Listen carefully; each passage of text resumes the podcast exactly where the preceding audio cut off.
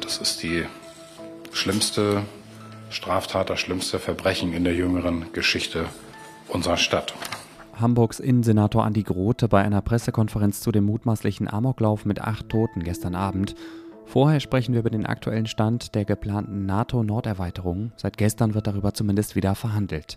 Willkommen zum Update von Was jetzt, dem Nachrichtenpodcast von Zeit Online. Es ist Freitag, der 10. März und ich bin Moses Fendel. Der Redaktionsschluss für diesen Podcast ist wie immer 16 Uhr. 30 Länder sind bisher Mitglied in der NATO, dem Nordatlantischen Verteidigungsbündnis. Zwei weitere würden gerne so schnell wie möglich beitreten. Schweden und Finnland haben nach dem russischen Angriff auf die Ukraine im Eiltempo beschlossen, ihre jahrzehntelange Neutralität aufzugeben. Beide liegen nah an Russland. Finnland hat sogar eine gut 1300 Kilometer lange gemeinsame Grenze mit Russland. Doch die Norderweiterung ist ins Stocken geraten, weil die Türkei und Ungarn bisher noch dagegen sind. Die Regeln verlangen nämlich, dass alle Mitglieder der Erweiterung zustimmen.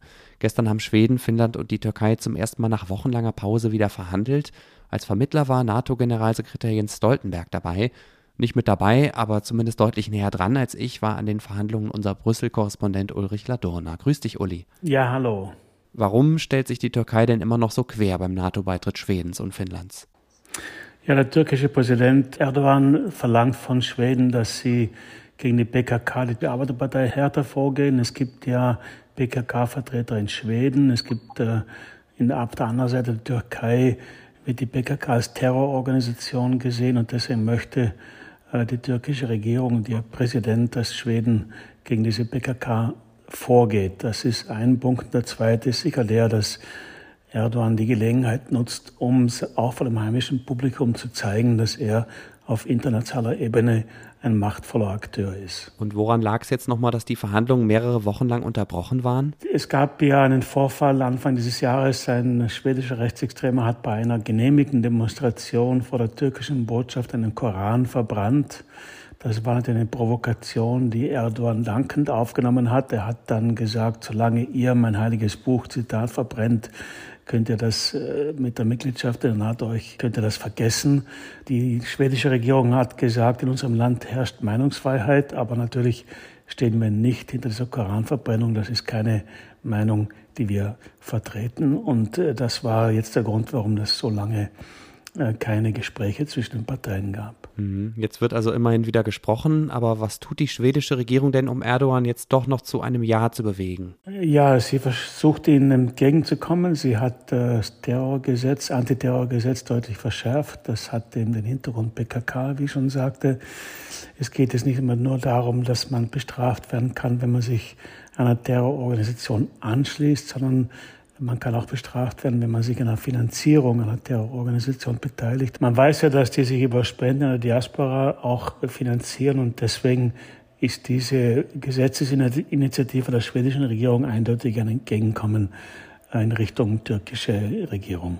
Ja, und über ein Land haben wir jetzt noch gar nicht gesprochen. Welche Motive hat Ungarn, den Beitritt Schwedens und Finnlands zur NATO zu blockieren? Ja, Ungarn spielt da die Rolle, ich sage mal so, eines Störenfrieds. Ungarn ist, äh, nimmt die Gelegenheit wahr, sozusagen zu sagen, naja, wir haben eine andere Russlandpolitik grundsätzlich. Wir teilen nicht, obwohl wir NATO-Mitglied sind, die Politik des Westens und der NATO gegenüber Russland. Ist das eine. Und das andere ist, wir sind unzufrieden, sagen die Ungarn, mit den Einmischungen aus Finnland und Schweden, die in der Vergangenheit immer wieder die Qualität der ungarischen Demokratie kritisiert haben. Das sind so Argumente, das wird auch abgeräumt. Ich glaube nicht, dass Ungarn da eine fundamentale Position macht, aber sie markieren halt hier einen Punkt und hinterlassen, wenn ich das so sagen darf, eine Duftmarke. Schweden hat ja nach dem Treffen gestern immerhin mal von einem kleinen Schritt nach vorne gesprochen. Alle drei Länder wollen sich bald wieder zusammensetzen. Für wie wahrscheinlich hältst du es, dass die NATO-Norderweiterung denn jetzt zügig über die Bühne geht? Äh, zügig weiß ich nicht. Ich glaube, am Ende ist das schon ein historischer Prozess, der nicht aufgehalten werden kann, auch nicht von Erdogan. Auch, äh, es ist ja auch nicht im Interesse grundsätzlich der Türkei, dass die beiden nicht beitreten, weil es würde ja dann eine, eine Allianz stärken, zu der auch die Türkei gehört. Insofern, glaube ich, versucht jetzt einfach Erdogan, solange es geht, taktische Vorteile da zu nutzen. Aber von strategischem Wert ist ein Nichtbeitritt dieser beiden Länder für die Türkei auch nicht. Insofern wird es zu einer Lösung kommen. Zügig weiß ich nicht. Ich glaube, Man muss abwarten, wie die Wahlen ausgehen in der Türkei und dann wird es vielleicht schnell gehen. Dann warten wir ab. Danke nach Brüssel an Ulrich Ladurner. Gerne. Und die vorgezogenen Neuwahlen in der Türkei sollen übrigens am 14. Mai stattfinden. Das hat Präsident Erdogan heute angekündigt. Nach der Gewalttat in Hamburg gestern Abend haben die Behörden weitere Einzelheiten bekannt gegeben. Acht Menschen hat der mutmaßliche Täter nach einem Gottesdienst in einem Gemeindehaus der Zeugen Jehovas im Stadtteil Alsterdorf erschossen. Unter den Toten ist auch er selbst. Mehrere weitere Menschen hat er schwer verletzt. Die Staatsanwaltschaft spricht von einem Amoklauf. Die Tat habe keinen politischen oder terroristischen Hintergrund. Der mutmaßliche Täter soll alleine gehandelt haben. Er war ein 35 Jahre alter Deutscher und ist selber früher Mitglied in der Gemeinde gewesen. Die soll ihn aber vor mehr als einem Jahr ausgeschlossen haben, weil es Streit gegeben haben soll. Die Tatwaffe hat der mutmaßliche Täter legal besessen, weil er Sportschütze war, und er soll eine große Menge Munition dabei gehabt haben. Hamburgs Innensenator Andi Grote ist froh, dass die ersten Einsatzkräfte schon nach wenigen Minuten am Tatort waren. Wir haben es mit allerhöchster Wahrscheinlichkeit dem sehr, sehr schnellen und entschlossenen Eingreifen der Einsatzkräfte der Polizei zu verdanken, dass hier nicht noch mehr Opfer zu beklagen sind. Heute früh haben wir hier bei Was Jetzt ja schon über den synodalen Weg und Reformen in der katholischen Kirche gesprochen. Und mein Kollege Georg Löwisch war sich nicht sicher, ob es Grund zum Feiern geben würde für die Menschen, die sich so dringend Reformen in der Kirche wünschen. Kurz vor Redaktionsschluss kam dann die Meldung, dass der synodale Weg zumindest eine substanzielle Reform verabschiedet hat. Auch homosexuellen Paaren will die katholische Kirche in Zukunft ihren Segen geben, wenn sie sich für ein gemeinsames Leben entscheiden. In drei Jahren, also ab März 2026, will die Kirche soweit sein. Klingt für mich zumindest nach einer kleinen Bescherung für die reformorientierten KatholikInnen. Georg Löwisch ist immer noch in Frankfurt und ich habe ihn gefragt, welche Bedeutung diese Entscheidung für die Kirche hat. Das ist hier in Frankfurt ein winziger Schritt für die Menschheit und für den Kampf gegen die Diskriminierung, aber es ist schon ein großer Schritt für die katholische Kirche und noch größer ist er für die deutschen Bischöfe. Die Kirche bekennt sich nun ganz offiziell dazu, LGBTQ-Paaren als Paar den Segen zu spenden. Das gibt es bisher nur informell und auf der Basis, dass eben ein Priester das einfach macht.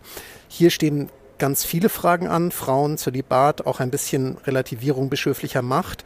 Wenn man aus Sicht der Reformer die Synodalversammlung anschaut und sie vergleicht mit Weihnachten, dann ist Heiligabend glatt gelaufen, auch der erste Weihnachtsfeiertag war ganz gut, aber am zweiten Weihnachtsfeiertag kann es immer noch knallen.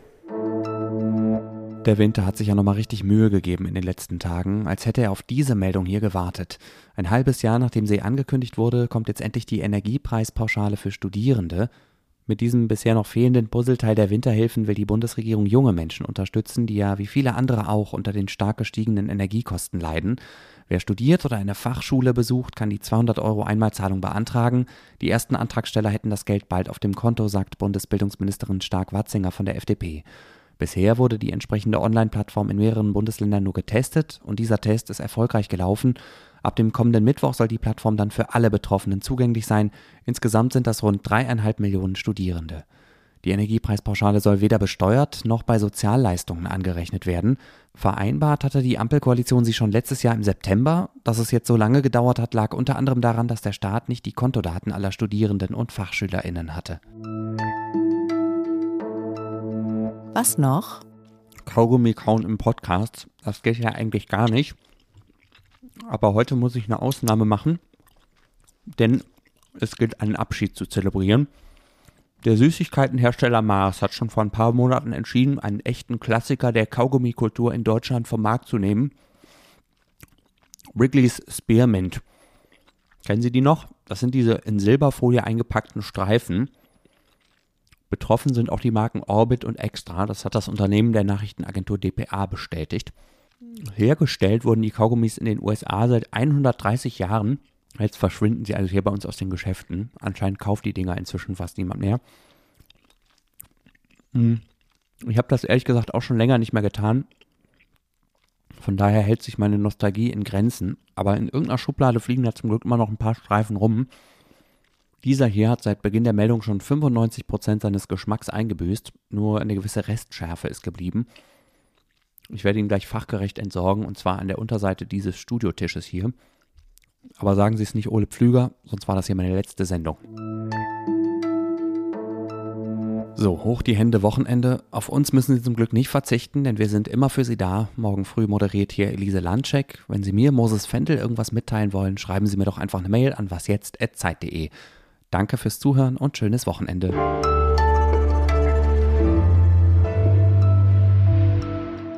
Mmh. Schmeckt immer noch.